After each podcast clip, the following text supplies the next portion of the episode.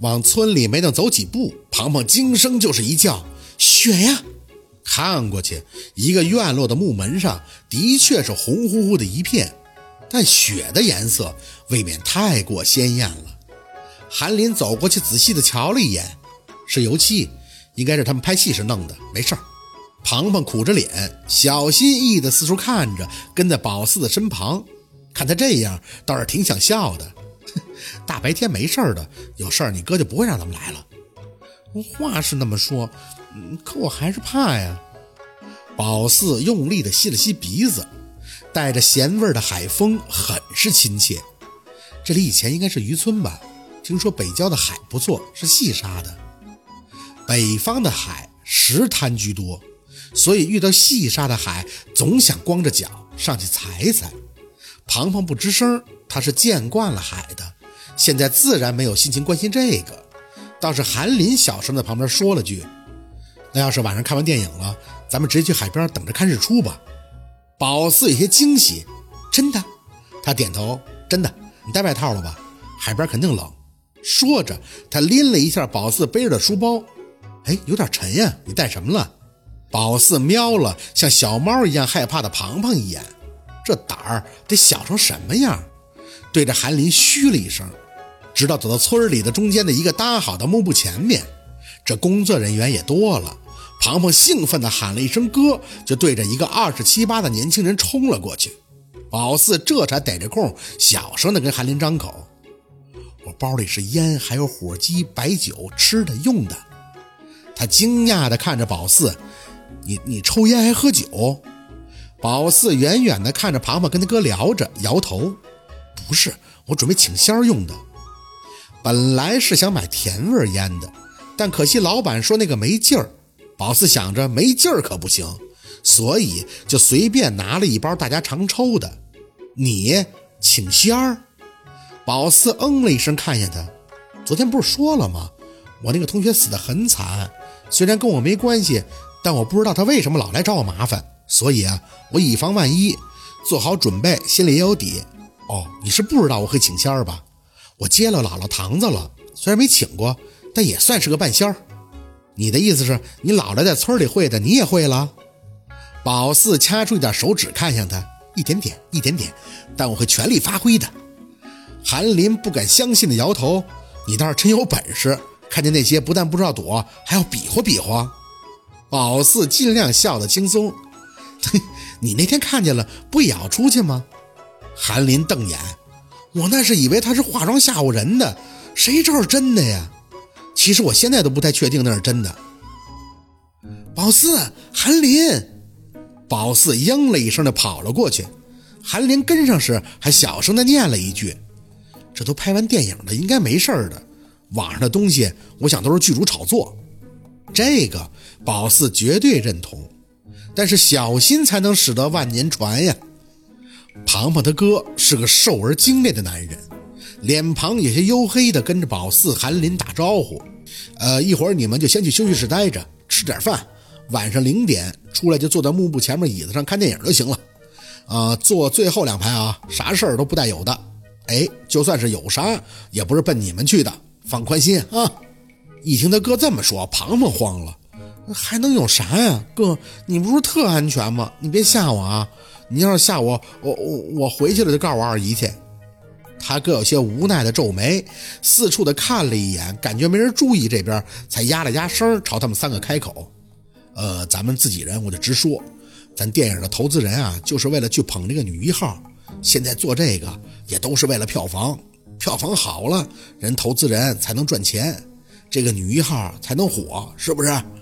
要是真闹鬼，那谁能拍这电影啊？你想想，这儿远郊虽然是个村儿，可也不至于是荒村儿。人家靠海吃饭，怎么能荒呢？啊，撑死了也就是住的人少点儿搬走是这里还有别的事儿，但绝对跟鬼什么的没关系。其实网上那些东西都是剧组开拍前几个月放上去的，都是营销。营销？看向那些电影幕布前摆放齐刷的像是墓碑一样的椅子。为了票房都到了这份上，的确不容易。总之啊，你们记着，摄像机是会记录下你们看电影的全程的。第二天一早先给记者观看，之后再截取现场的图片发稿。当然，你们不想上镜的话，可以戴口罩，不戴后期我们也会做处理的。但是记者一定会采访你们的，到时候要说什么就不用我教了吧？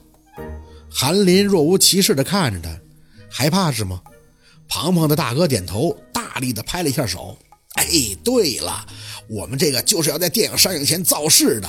现在网上已经很热闹了，所以啊，这件事儿一定要做得漂亮。我再说一遍，真没有东西啊，但一定要表现的有真东西，懂了吗？他们三个都跟着点头。他各有些不放心的看着庞庞，又交代了几句，这才去忙别的了。休息室是个还算宽敞的大平房，进去以后就发现有几个人已经在那就位了，大家都是没什么所谓的样子。不是依靠在炕上玩手机，就是坐在椅子上三三两两翘着二郎腿打扑克。这里边肯定有剧组的托，到时候一惊一乍的，电影不吓人，一旦观影的反应低迷，他们说不定啊就得在那整事儿吓唬人了。大家怎么都不害怕呀？看着庞庞，宝四还真是忍不住想笑。大概把这里人所有人加起来，都没他一个人害怕。为了陪宝四，他还真是不容易啊！前半夜大家都各干各的，该玩手机的玩手机，该眯觉的眯觉。宝四吃了点东西，也在那闭目养神。私下里他都跟韩林研究好了，电影一结束，先回来再睡会儿，四点左右去看日出，看完舒心了再回来等那些记者采访，编瞎话。庞庞是不敢睡。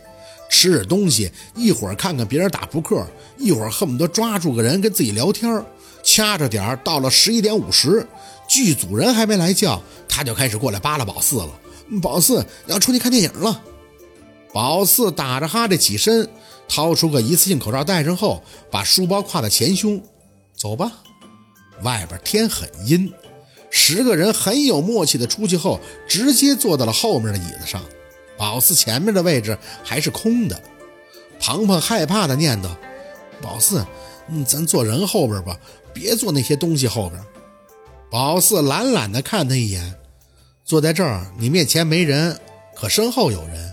要是坐在后边，那你身后可就没人了。你觉得哪种没底呀？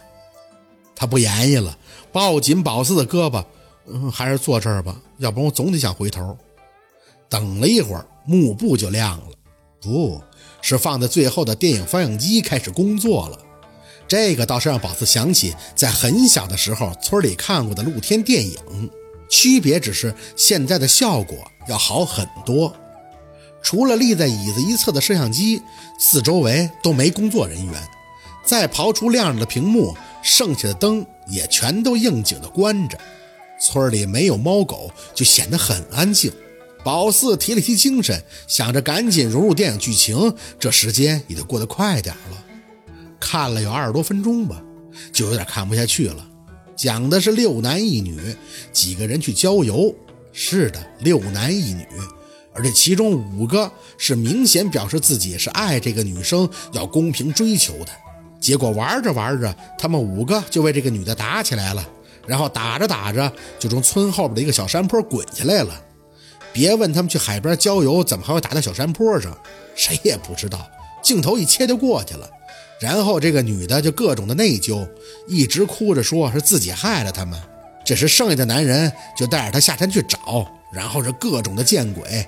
这个女一号是各种夸张的尖叫，衣服一路的被扯破，她身材真是相当的好。要是平常宝四肯定就闭眼打盹了，但现在不行啊。所以假装看得兴致勃勃的抽冷子喊出一嗓子：“哎呀妈呀！”庞庞没被电影吓到，倒是被宝四吓得够呛。反应过来，宝四是特意大叫，还悄摸的凑到耳边开口：“宝四，为啥女一号的衣服一直在破，可发型却不见凌乱呢？还有那树杈子都给衣服刮那样了，就一下都没刮着她脸。”宝四淡定的看着屏幕。这就叫头可断，发型不能乱，血可流，皮鞋不能没有油。其实宝四想，每个先生大概都不会爱看恐怖片的，可以忍受剧情，但不能忍受化妆师给群演画俩熊猫眼就出来当鬼，还给女一号吓得吱哇乱叫。要是宝四的话，他一定会问问你熬了几个通宵啊？